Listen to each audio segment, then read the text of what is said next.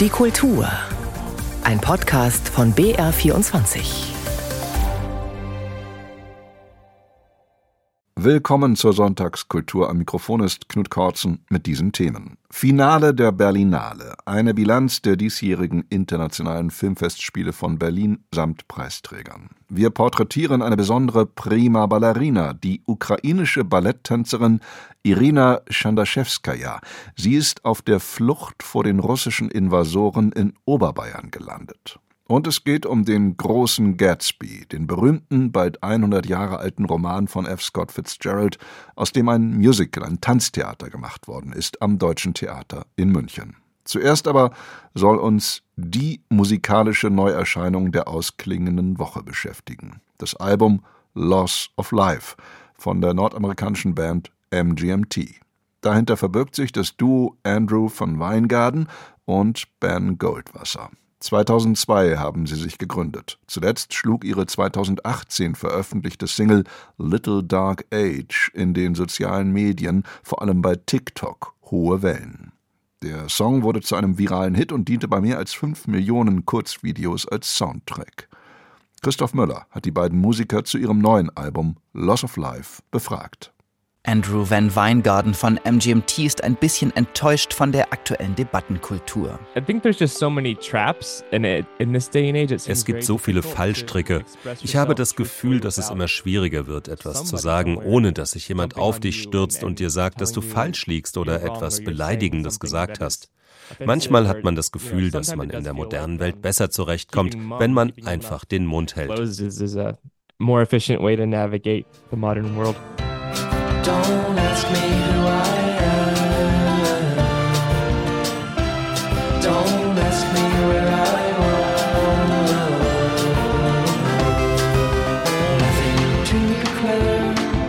Nothing to declare, so heißt dieser Song von MGMT. Wir haben nichts zu verzollen, sagt man am Flughafen. Hier kann es aber auch heißen, wir haben nichts Großes zu vermelden. Es ist angenehm, mit einer Band zu sprechen, die nicht der Maßgabe erlegen ist, zu allem eine Meinung haben zu müssen, auch wenn es, wie Andrew sagt, bei ihm eher daran liegt, dass er einfach schüchtern ist. Ben Goldwasser, die andere Hälfte von MGMT, plädiert dafür, die Sache etwas differenzierter zu betrachten. Es gibt im Moment eine Diskussion darüber, was die Verpflichtung von Künstlern ist. Und ich denke, dass es auf diese Frage keine einfache Antwort gibt. Es gibt Leute, die sagen, dass Künstlerinnen die Pflicht haben, sich mit der Situation in der Welt zu beschäftigen. Und es gibt die andere Seite, die sagt, die Aufgabe des Künstlers ist es, Kunst zu machen. Und andere interpretieren das dann so, wie sie wollen.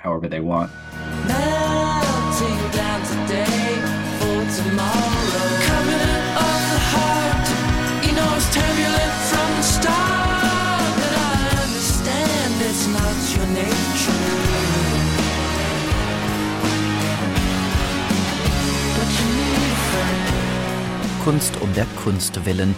Es wäre aber natürlich falsch zu behaupten, MGMT würden auf Loss of Life gar nichts sagen. Sie sagen es auf ihre Weise, mehrfach verschlüsselt und mit Texten, die man überhaupt nicht versteht. In dem schönen Liebeslied Dancing in Babylon heißt es zum Beispiel, wir sind stolz auf uns wie Fische in der Lobby, tot und verloren, wir tanzen in Babylon. Two ships in the night quietly, signaling from the bow. Don't you miss feeling like you could run away? Nobody. Es ist der erste Song von MGMT überhaupt mit GastmusikerIn. Zu hören ist Chris von Christine and the Queens. So elegant klangen MGMT vielleicht noch nie. Die Texte dazu sind surreale Traumbeschreibungen. Sie folgen der Methode von einem der ganz großen Filmemacher, sagt Ben Goldwasser. I'm really inspired by the die Arbeit von David Lynch hat mich sehr inspiriert. Vieles, was er macht, geht auf Meditationen oder Träume zurück.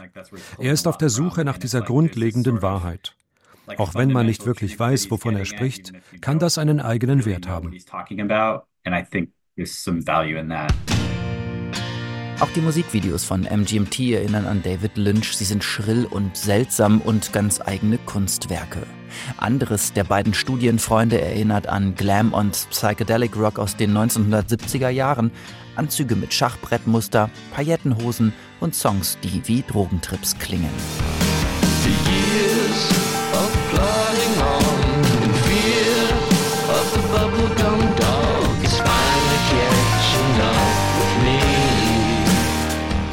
Ihrem fünften Album klingen MGMT befreit wie immer und milder als bislang. Wir hören zwei Musiker Anfang 40, die sich nichts mehr beweisen müssen und die ein sehr gutes, angenehm unaufgeregtes Album in die turbulente Gegenwart gesetzt haben. Die Songs auf Loss of Life schweben über den Dingen, ohne sich über die Dinge zu erheben. Und wer in ihnen eine Message sucht, wird Tausende finden. Vielleicht wirken die Songs von MGMT im Jahr 2024 nicht mehr ganz so modern, aber von anderen als unzeitgemäß wahrgenommen zu werden, Ben Goldwasser ist es völlig egal. Viele aktuelle Trends gehen glücklicherweise an uns vorbei. Ich meine, wir sind nicht völlig ahnungslos, aber wir machen einfach unser Ding. Die Art und Weise, wie wir an Musik arbeiten, hat sich nicht verändert. Mir persönlich macht das keine großen Sorgen. Not too worried about it personally. Life keeps on going, showing you things that you can't unsee, in the sense of unknowing why. Musik von MGMT. Die 74. Internationalen Filmfestspiele Berlin sind gestern Abend zu Ende gegangen mit der Verleihung der Goldenen und Silbernen Bären. Bei mir im Studio ist Moritz Hohlfelder, der den Wettbewerb in Berlin verfolgt hat. Moritz, war es denn, bevor wir auf die einzelnen Preise kommen, ein guter Jahrgang für dich? Nee, das kann man leider nicht sagen. Zumindest was den Wettbewerb um den Goldenen Bären betrifft. Da liefen 20 Filme, von denen vielleicht so fünf, sechs gut waren, einige auch sehr gut, aber kaum etwas wirklich überragend, was man ja erwartet. Und das ist aber natürlich alles relativ. Also 20 Filme im Wettbewerb, 200 Filme insgesamt in verschiedenen Sektionen der Berlinale. Da kann der Wettbewerb so schlecht sein, wie er will. Das ist natürlich trotzdem ein großes Fest des Kinos. Das Publikum strömte auch dieses Jahr wieder. Ein Highlight für mich war die Verleihung des Goldenen Ehrenbären an Martin Scorsese. Die Laudatio hielt Wim Wenders. Sehr schön, ging auch auf den neuen Film von Scorsese ein, Killers of the Flower Moon, der ja für den Oscar nominiert ist. Und Scorsese ist dann auch nochmal vor Studierenden aufgetreten, hat eine Stunde lang über die Besessenheit fürs Filmemachen geredet. Das war eine Sternstunde. Dann hat zum Beispiel die 40-jährige deutsche Filmemacherin Eva Drobisch ihren neuen Film vorgestellt. Ein großartiges Drama über eine Palliativpflegerin. Der lief in der Sektion Encounters, Titel Ivo, in der Hauptrolle eine Neuentdeckung, Minna Wündrich, die bisher uneingeschränkt Theater gespielt hat und jetzt erstmals im Kino zu sehen war. Also es war auch ein guter Jahrgang, aber im Wettbewerb eben nicht und der ist das Maß aller Dinge letzten Endes. Du hast am Freitag auf Bayern 2 deiner Nahaufnahme, die auch im Podcast nachzuhören ist, den Titel Der Bär taumelt gegeben. Inwiefern taumelt die Berlinale? Na, sie hat zum einen, wie so viele Festivals, nach Corona und jetzt auch mit der Inflation finanzielle Probleme, die schon heftig sind. Und dann ist in Berlin die Kinosituation einfach ein bisschen schwierig geworden, zumindest am Potsdamer Platz, dem bisherigen Zentrum des Festivals. Die Mietverträge im Sony Center, was ja viele architektonisch kennen, die laufen aus viele der Berlinale Büros, das Filmkunstkino Arsenal, die Filmhochschule, alle mit der Berlinale verbunden, müssen da raus. Da weiß man noch gar nicht genau wohin.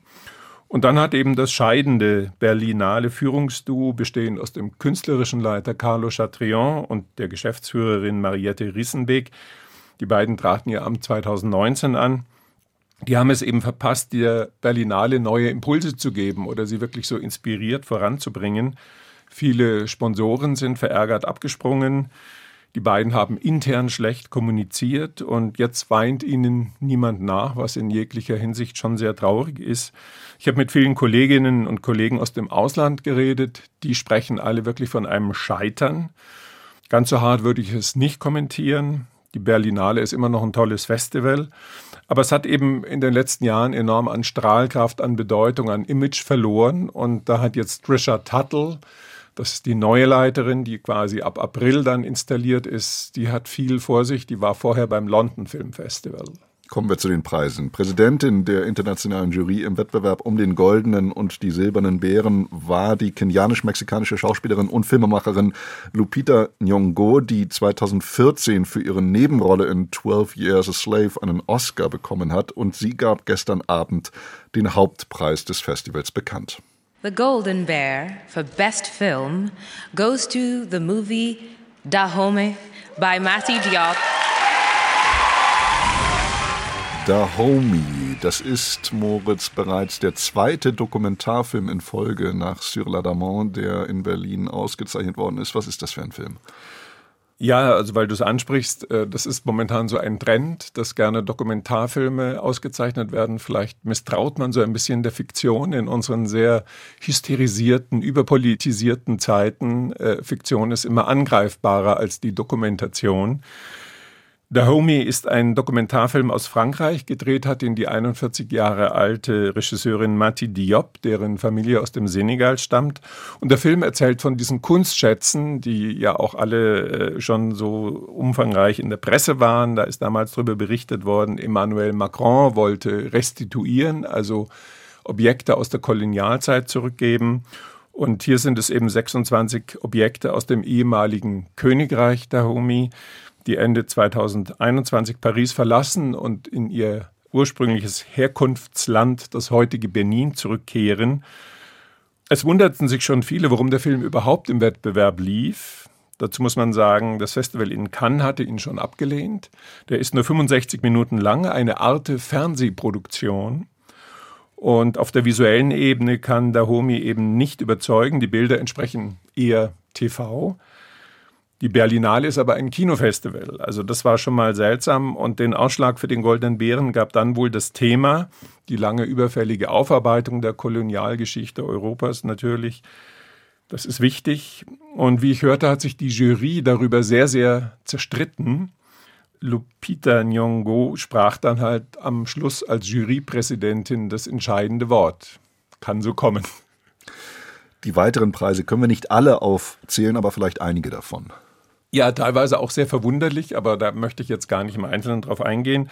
Erfreulich ist auf alle Fälle für sein dreistündiges explosives Drama Sterben hat Matthias Glasner den Drehbuchpreis bekommen. Da spielen Lars Eidinger und eine großartige Corinna Harfuch mit und die BR-Koproduktion des Teufelsbad aus Österreich über zerstörerische Frömmigkeit im 18. Jahrhundert, sehr beeindruckender Film, wurde zu Recht für die künstlerische Leistung ausgezeichnet mit einem Preis für den Kameramann Martin Schlacht.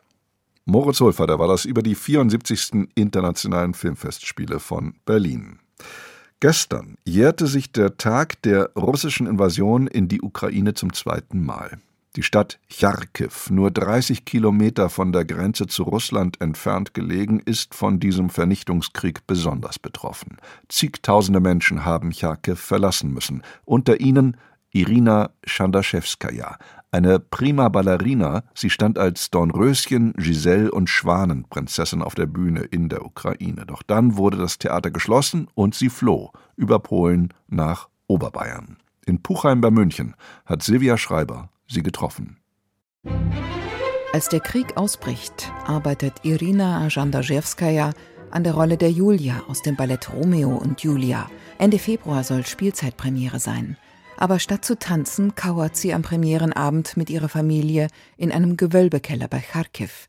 Statt Prokofjews Musik hört sie das Einschlagen von Geschossen und Sirenengeheul. Nach vier Nächten im Keller plant Irina die Ausreise nach Polen. Die ukrainische Regierung hat Sonderzüge bereitgestellt.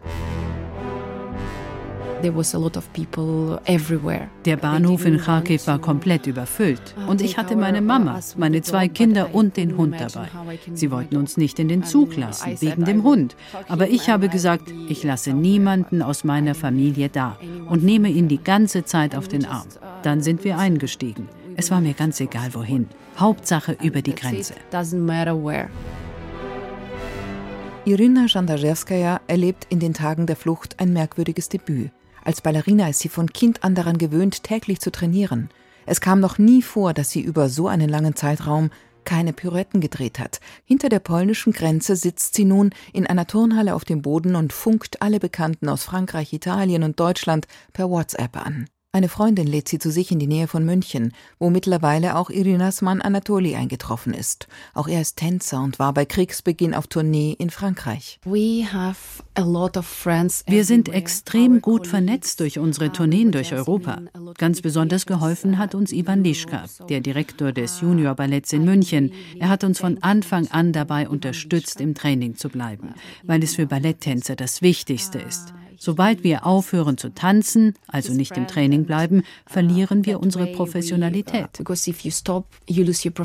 Irina und Anatoli sind nicht die einzigen Tänzer auf der Flucht. Doch die freien Stellen bei deutschen Ballettensembles sind rar. Kreativ und innovativ formieren sich verschiedene kleinere ukrainische Kompanien.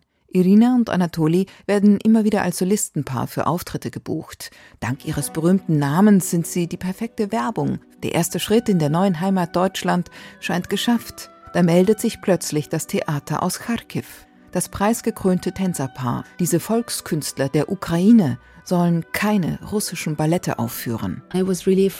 Ich hatte wirklich Angst, dass sie mich rausschmeißen, wenn ich in Deutschland russische Ballette von Tschaikowski tanze. Für mich ist es aber sehr wichtig, immer noch zum Theater zu gehören. Trotzdem ist so eine Haltung meiner Meinung nach lächerlich. Nehmen wir den Nussknacker. Die Geschichte kommt aus Deutschland, die Choreografie stammt von einem Franzosen. Mal ganz einfach formuliert, es war nicht Tschaikowski, der den Krieg angefangen hat. Während Irina über Tschaikowski spricht, blickt sie in die Ferne, als ob sie dort irgendwo ihr geliebtes Theater sehen könnte. Ich frage nach, gibt es tatsächlich eine ukrainische Anweisung, die der Prima Ballerina sämtliche Tschaikowski-Rollen untersagen will? Yes, yes. Und das Schlimme ist, wenn wir hier angefragt werden, irgendwo mitzutanzen, dann sind es genau diese drei Ballette von Tschaikowski. Nussknacker, Schwanensee und Dornröschen. Also im Grunde stehen wir vor der Wahl. Entweder das Tanzen wegen des Drucks aus der Ukraine komplett aufhören oder hier tanzen, was man uns gibt und die Heimat aufgeben. Das tut mir sehr weh. Und so habe ich nach irgendeiner Lösung gesucht some solution. Offiziell gehören Irina und Anatoli ja immer noch zum Theater in Kharkiv, unbezahlt, versteht sich. Ihre Lösung ist, ein eigenes, ein neues Märchenballett erfinden, verortet in den Wäldern der Ukraine. Irinas Arbeit an dieser Eisprinzessin beginnt am Schreibtisch. Die Musik kommt von Halvorson, von Vivaldi, von Mozart, politisch absolut korrekt. Was fehlt? Geld. Ein Theater, ein gutes Netzwerk zu Veranstaltern. Viele Mails formuliert Irina mühsam auf Deutsch und Englisch, die meisten davon bleiben unbeantwortet. Es brannte so in mir. Ich wollte das unbedingt machen. Und tatsächlich lösten sich einige Probleme. Wir haben eine Stiftung gewinnen können. Dank der konnten wir immerhin vier Vorstellungen in Deutschland geben. Irina und Anatoli tanzen das Prinzenpaar im schwäbischen Tuttlingen, in Buchheim. Das sind keine typischen Ballettbühnen, aber die beiden können tun, was sie wirklich können und das hauptsächlich ukrainische Publikum bedankt sich mit Tränen in den Augen für dieses Stückchen Heimatgefühl. Leben kann die einstige Prima Ballerina Irina Schandarzewskaja davon nicht, aber Hoffnung schöpfen. Silvia Schreiber berichtete. Als Tanztheater war gestern Abend im Deutschen Theater München ein Roman aus dem Jahre 1925 zu erleben. Der große Gatsby von F. Scott Fitzgerald ein Sittenbild der von wirtschaftlichem Wachstum, Kriminalität und Jazz geprägten Roaring Twenties in den Vereinigten Staaten. Enrique Gaza-Weiger hat die Geschichte um den jungen Millionär Jay Gatsby in ein schillerndes Tanztheater verwandelt. Nach gefeierten Vorstellungen am Tiroler Landestheater ist der große Gatsby nun erstmals in München zu sehen. Peter Jungblut war dabei. What a difference a day made. 24 little hours. What a different a day makes, was ein einzelner Tag für einen Unterschied macht, das hängt ganz davon ab, welches Leben jemand gerade führt. Bei gelangweilten Superreichen, die jeden Tag zum Fest machen, dürften 24 Stunden völlig unerheblich sein. Jeder Tag gleicht dem anderen. Wer dagegen unglücklich verliebt ist und immer noch auf die Erfüllung seiner Sehnsüchte hofft, für den macht jeder Tag gewiss einen gewaltigen Unterschied. Und deshalb macht es schon seinen Sinn, dass dieser Tanztheaterabend im Deutschen Theater München mit dem Rhythm and Blues Klassiker beginnt. What a difference a day makes. In F. Scott Fitzgeralds Der große Gatsby geht es schließlich um das emotionale Elend im Überfluss, um Neureiche in den wilden Zwanzigern, die querbeet lieben und leiden, aber keine Mitte finden, bis sie sterben und unter Ausschluss der Öffentlichkeit begraben werden. Enrique Gasavalga machte daraus für das Tiroler Landestheater in Innsbruck im Oktober 2022 eine rund zweistündige Swing-Show, die auch bei der Wiederaufnahme in München umjubelt war. Grund dafür vor allem die fulminante Sängerin Greta Marcolongo, die Aufstieg und Fall des titelgebenden Jay Gatsby mit stets tanzbaren Evergreens begleitet, mal funky, mal balladenhaft, mal geradezu akrobatisch überdreht.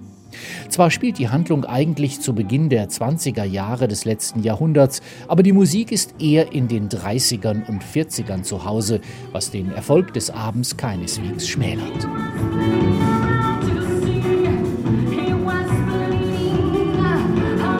Viel äußerer Aufwand ist gar nicht nötig, um die Geschichte zu illustrieren, denn es geht ja nicht um die dicken Autos und prachtvollen Villen dieser amerikanischen High Society, sondern um ihre karge Innenwelt.